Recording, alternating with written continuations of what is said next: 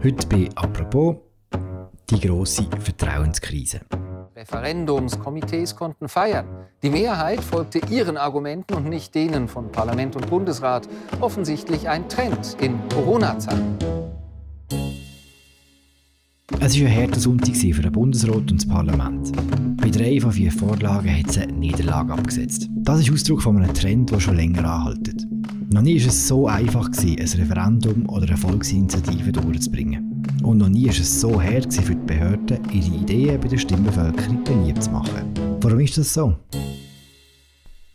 Das sagt uns heute hoffentlich Raffaella Birrer, die Inlandchefin von der Media. Mein Name ist Philipp Loser und das ist eine neue Folge von «Apropos» im täglichen Podcast vom Tagesanzeiger und der Redaktion der Media. Sei Raffaella. Hallo Philipp. Bei der Tabakinitiative verloren, bei der Abschaffung der Stempelsteuer, beim Medienpaket. Es gehört zu unserem Land, dass die Bevölkerung das letzte Wort hat und dass sie dann eben auch Vorlagen anders beurteilt als Bundesrat und Parlament. Es war kein guter Sonntag für den Bundesrat.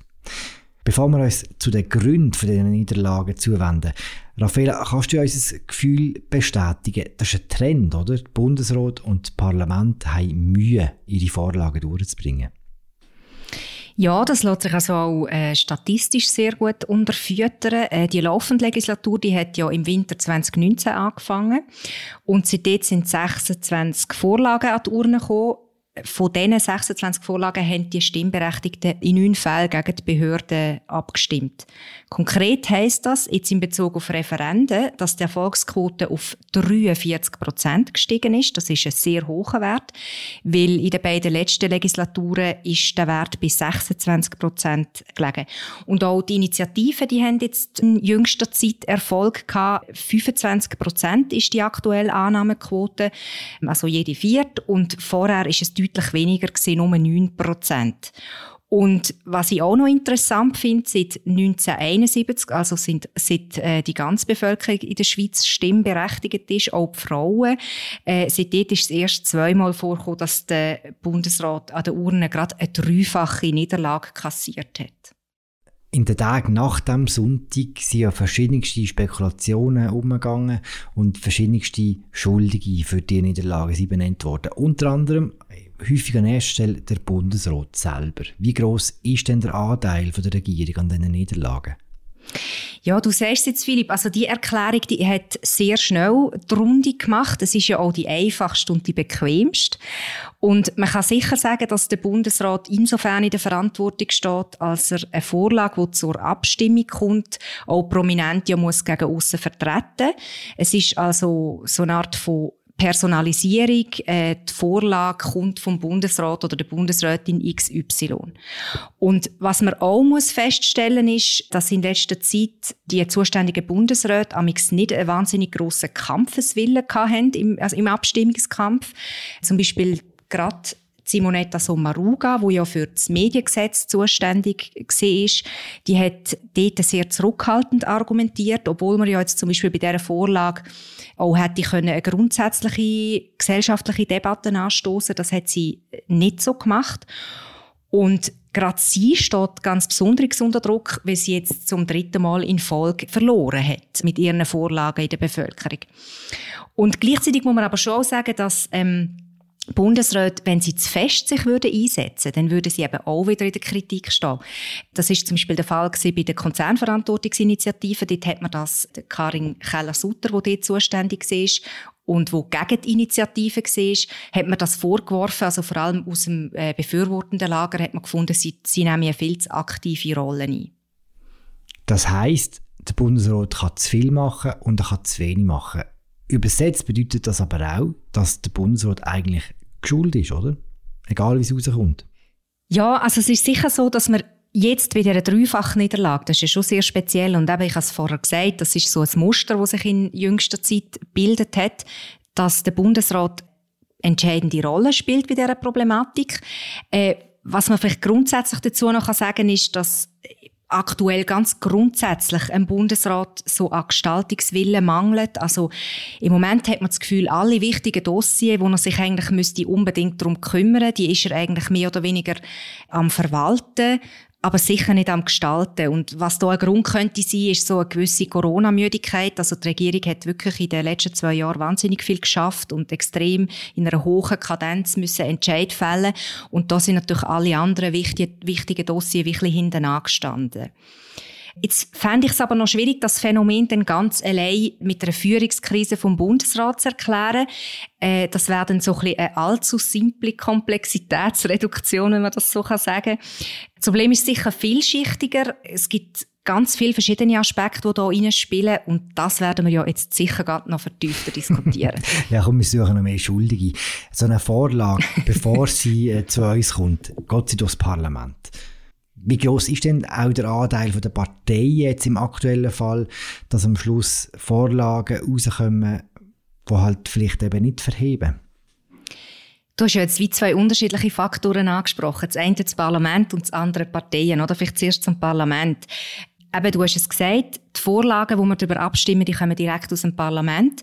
Und der Bundesrat schlägt dem Parlament das erste Mal eine Vorlage vor und dann gibt es ganz lange Verhandlungen und meistens äh, oder sehr häufig werden dann die Vorlagen sehr stark verändert in, de, in dem parlamentarischen Beratungsprozess. Also im Mediengesetz ist das zum Beispiel auch der Fall gewesen. Und da gibt es eben dann schon auch so eine Diskrepanz zwischen dem, was der Bundesrat will und was das Parlament nachher entscheidet und was der Bundesrat dann aber nachher gegen muss vertreten. Also ich erinnere da zum Beispiel einfach an den sehr häufig gehörten Ausspruch am Rednerpult von National- oder Ständerat, wenn es heisst, ich warne Sie, das Fuder zu überladen. Das ist so, um so in, in astreinem Politdeutsch zu sagen, ähm, ja, Bundesräte warnen sehr häufig davor, wenn sie merken, dass das Parlament jetzt übermacht und dass nachher einfach zu viel Aspekte drin sind. Das Resultat von diesen Aushandlungen im Parlament sind dann halt häufig so Vorlagen, wo zwar entscheidende Punkte aus den verschiedenen Lagern aufnehmen, aber in der Summe dann eben nicht wirklich überzeugen. Also so typische Schweizer Kompromiss halt. Mhm. Und es wäre jetzt eigentlich die Hochkunst von der Politik auch eine überzeugende Summe zu schaffen. Und im aktuellen Parlament gelingt das im Moment Ganz offensichtlich nicht. Das heißt, am Schluss beklagen sich Parteien über Vorlagen, die sie selber verbrochen haben. Ist ein bisschen komisch.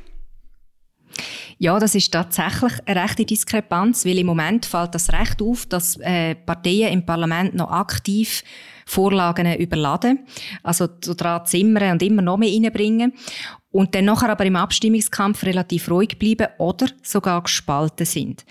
Und das zeigt sich im Moment besonders so in der Mitte, also in den Kräften der Mitte, das ist die Mitte-Partei und die FDP. Ähm, dort ist ja Basis jetzt in mehreren Fällen eben nicht der Parole der Partei gefolgt.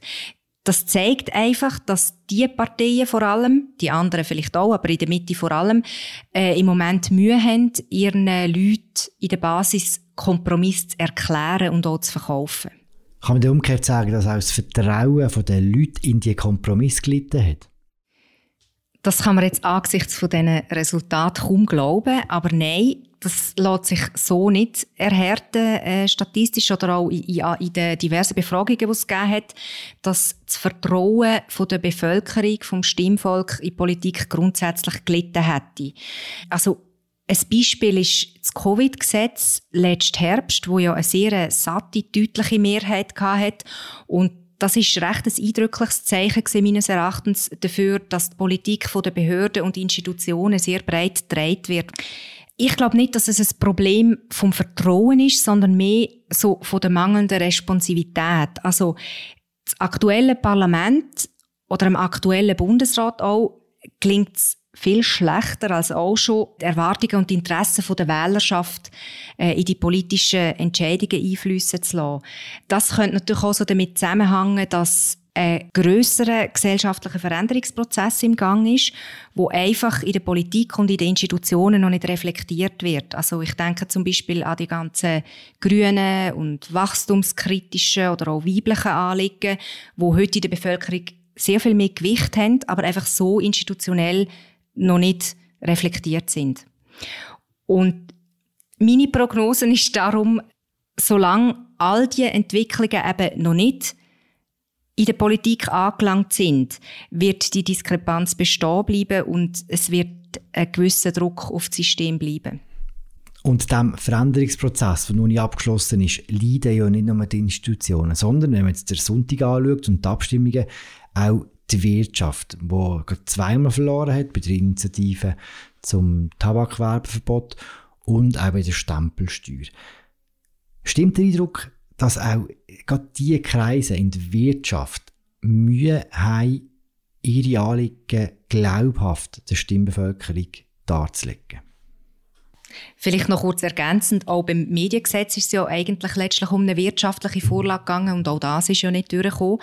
Und ja, der Eindruck stimmt, aber es ist auch da ein bisschen komplexer, darum muss man zwei, drei Worte mehr darüber verlieren. Das eine ist sicher, dass Steuererleichterungen ja grundsätzlich nicht so einen einfachen Stand haben oder nicht mehr so einen einfachen Stand haben in der Bevölkerung die Linke hat sich da die komfortable Situation geschaffen, dass sie eigentlich ihre Argumente nur noch aus dem Setzkasten nehmen und dann nachher einfach wieder erfolgreich wiederverwerten kann. Und dann nachher gewinnt sie schon. Eindrücklich habe ich gefunden in diesem Zusammenhang auch das sehr knappe Durchkommen an der Urne letzten Frühling vom Freihandelsabkommen mit Indonesien, weil das ist ja im Vergleich mit anderen Freihandelsabkommen sehr fortschrittlich gesehen, weil es halt weitreichende Konzessionen äh, bei der Nachhaltigkeit beinhaltet hat, also von der anderen ähm, Seite von Indonesien her. Und trotzdem eben hat es nur knapp gelangt. Das ist schon so ein Warnschuss gewesen, wo die Wirtschaft sollte ernst nehmen dass es nicht mal so austarierte Vorlagen mehr einfach haben. Und Gründe dafür liegen sicher einerseits in der Bevölkerung. Also uns geht's einfach ganz offensichtlich zu gut. Äh, das Argument, dass man für das Wohlergehen von der Bevölkerung einfach auch eine prosperierende Wirtschaft braucht, das verfährt offensichtlich nicht mehr. Und stattdessen gibt es halt eben das, was ich vorher schon so ein bisschen gesagt habe, dass das linke Narrativ, dass die bösen, grossen Konzerne die ganze Zeit gegen die Interessen vom kleinen Mann und der kleinen Frau schaffen. Das ist irgendwie allgegenwärtig, das ist recht erfolgreich etabliert worden. Und dann kann man aber auch sagen, weitere Gründe liegen auch in der Wirtschaft selber. Also sie ist ja heute sehr stark internationalisiert. Es gibt so eine anonyme Managerkaste, wo für die Bevölkerung gar nicht so bekannt ist und auch nicht mehr in den politischen Institutionen drin ist. Also der Austausch fehlt eigentlich komplett. Und das führt so zu einer Entfremdung von der Wirtschaft und der Bevölkerung. Und gleichzeitig verharren die Wirtschaftsverbände so auf der Position, dass sie sich ja für die ganze Wirtschaft einsetzen und dass alles ist wie immer, dass es jetzt einfach ein Einzelfall ist oder immer wieder Einzelfälle sind, warum es nicht geklappt hat. Und äh, da denke ich, müsste schon auch ein Umdenken stattfinden bei der Wirtschaft, nämlich die Anerkennung, dass die Wirtschaft heute stark diversifiziert ist. Also Economy Suisse oder der Arbeitgeberverband und der Gewerbeverband, die haben immer noch die gleichen alten Strukturen und machen vor allem eben auch noch Kampagnen genau so, wie sie es immer gemacht haben. Und das ist schon recht eindrücklich gesehen jetzt in diesen aktuellen Abstimmungskämpfen. Dort sind Zöpfe abgeschnitten worden. Es ist um Servala gegangen und Rüebli-Torten, wo überall überdimensional gross zu sehen sind. Und in solchen stark vereinfachten Kampagnen spiegelt sich einfach die Komplexität und Vielfalt von der Wirtschaft noch viel zu wenig. Mhm, Zöpfe, die gebacken worden sind und nicht solche, die, die geflochten worden sind, muss man vielleicht noch sagen. Auch dort ja, genau. Auch dort sind die Argumente bis aus dem Setzkasten gekommen, oder? Monika Rühl, Chefin von Economy Suisse, hat bei uns in einem Artikel gesagt, dass die Leute ein grosses Vertrauen in die Wirtschaft haben, aber nicht ins Verhalten von einzelnen Kadern. Ist das eine Ausrede oder ist das nachvollziehbar?